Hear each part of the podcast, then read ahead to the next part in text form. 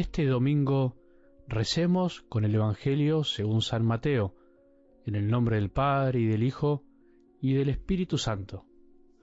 Dijo Jesús a sus apóstoles, El que ama a su padre o a su madre más que a mí, no es digno de mí. El que ama a su hijo o a su hija más que a mí, no es digno de mí.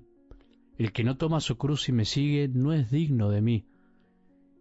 El que encuentre su vida la perderá, y el que pierda su vida por mí la encontrará.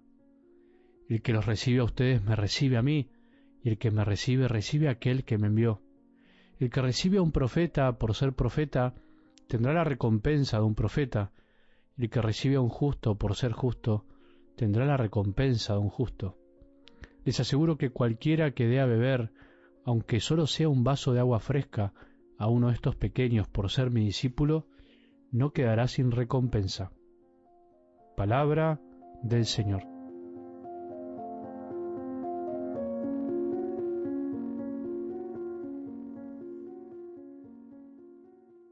El domingo se vuelve más fecundo, mucho más, cuando se descubre su sentido más profundo, cuando descubrimos que realmente es el día del Señor, y por eso se llama domingo, es el día del Señor, no es solo un día para nosotros, no es el día en el que simplemente dejamos de hacer todo lo que nos agobia en la semana y hacemos lo que queremos y nos tiramos panza arriba para no hacer nada. Es la Pascua de cada semana, el día en el que de algún modo revivimos que Jesús está vivo y que Jesús murió por nosotros. Es la Pascua semanal, el paso de la muerte a la vida de cada semana, el tuyo y el mío y el de todos. Bueno, hay que hacer el intento, de alguna manera, para santificar el domingo, como podamos, según la situación en la que estemos, pero hacerlo día del Señor. Cuánta fuerza, cuánta fortaleza necesitamos a veces en la fe los católicos para ir contracorriente. A veces parece que estamos dormidos. ¿Creemos o no creemos que el Señor está en la Eucaristía? ¿Creemos que es el día del Señor? Que lo que te voy a decir es difícil y hasta parece muy duro por el mundo en el que vivimos y porque teniendo familia todo parece más difícil. Sé que por ahí estarás pensando, bueno, es fácil decir eso porque sos sacerdote y te tenés que dedicar a eso, es fácil porque no tenés una familia detrás. Es verdad, es verdad y estoy de acuerdo que a veces los sacerdotes decimos con mucha liviandad cosas a los demás que los demás incluso tienen que hacer y nosotros a veces no las hacemos o no las vivimos o no las experimentamos o las miramos desde afuera. Es verdad, puede pasar, pero no nos olvidemos que también los sacerdotes no salimos de un repollo, tuvimos y tenemos también familia de sangre. No nos trajo la cigüeña a este mundo. Venimos de una familia hecha de la misma manera que la tuya, con sus cosas lindas y sus dificultades, con sus heridas, dolores alegrías y gozos. Por mi parte, gracias a Dios, tengo una linda familia de sangre, seis hermanos, mis padres que todavía me acompañan, y ahora se sumó un batallón de sobrinos, veintiuno.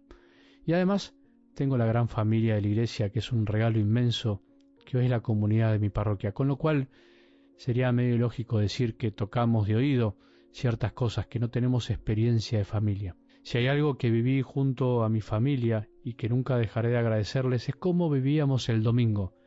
El domingo era para nosotros, con sus idas y venidas, el día del Señor, del Señor que ama a la familia y le gusta ser amado por una familia, porque es así, una cosa no se opone a la otra, sino que la una potencia a la otra, la exalta, la enaltece, la trasciende.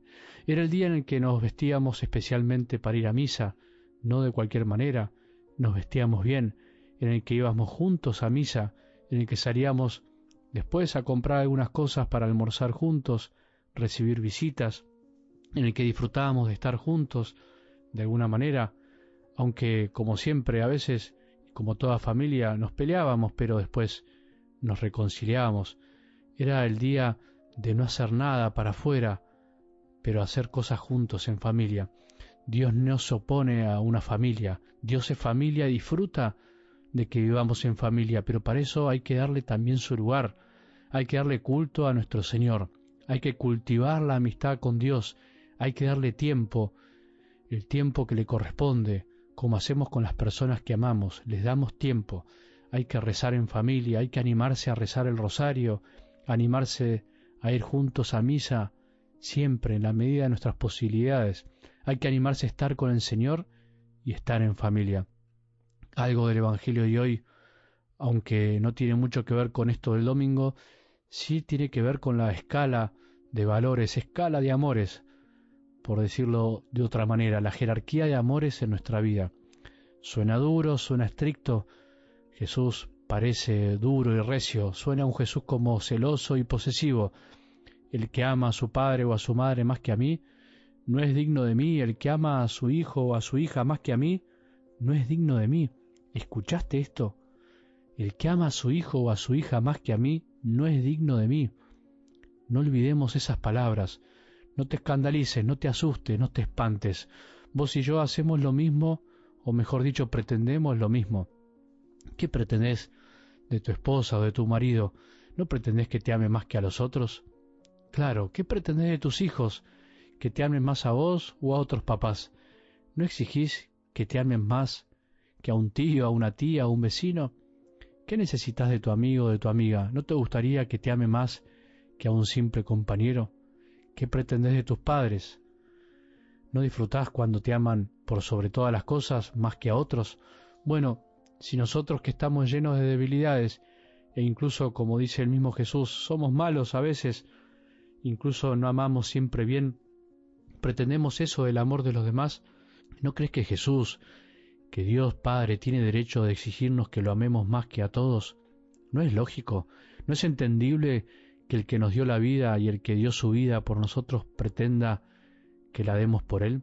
También podríamos agregar a esta frase tantas cosas, porque hoy hay tantos amores distintos incluso fuera de la familia. El que ama más a su mascota que a mí no es digno de mí, el que ama más a su equipo de fútbol o a un ídolo mundano más que a mí no es digno de mí. El que ama más la televisión, un libro, su carrera, su profesión más que a mí no es digno de mí. No es digno de mí. Hay gente que ama más a los animales que a las personas y por supuesto que a Jesús y eso es triste. Y así cada uno podría incorporar su debilidad en esta frase. Todos tenemos debilidades o afectos desordenados, como se dice en la vida espiritual, que ponen de manifiesto en dónde está realmente nuestro corazón y por qué cosas estamos dando la vida, en qué cosas estamos perdiendo la vida. El mundo de hoy nos llenó de prioridades que en realidad no lo son, que opacan el verdadero amor a Jesús. Nos llenó de cosas que nos quitan el sueño y no nos permiten poner cada cosa en su lugar. El que ama en el orden que Jesús quiere, finalmente termina amando más y mejor y a todos y además amando bien. El que no ama en ese orden que Jesús nos enseña no solo se pierde amar lo mejor a Jesús, sino que ama mal aquello que dice que ama. Termina teniendo un amor posesivo y no como Jesús quiere. Que este día el Señor nos sirva a todos para ver en dónde está nuestro corazón, cómo medimos finalmente nuestra escala de amores, a quién amamos primero y más. Que tengamos un buen domingo y que la bendición de Dios, que es Padre misericordioso, Hijo y Espíritu Santo, descienda sobre nuestros corazones y permanezca para siempre.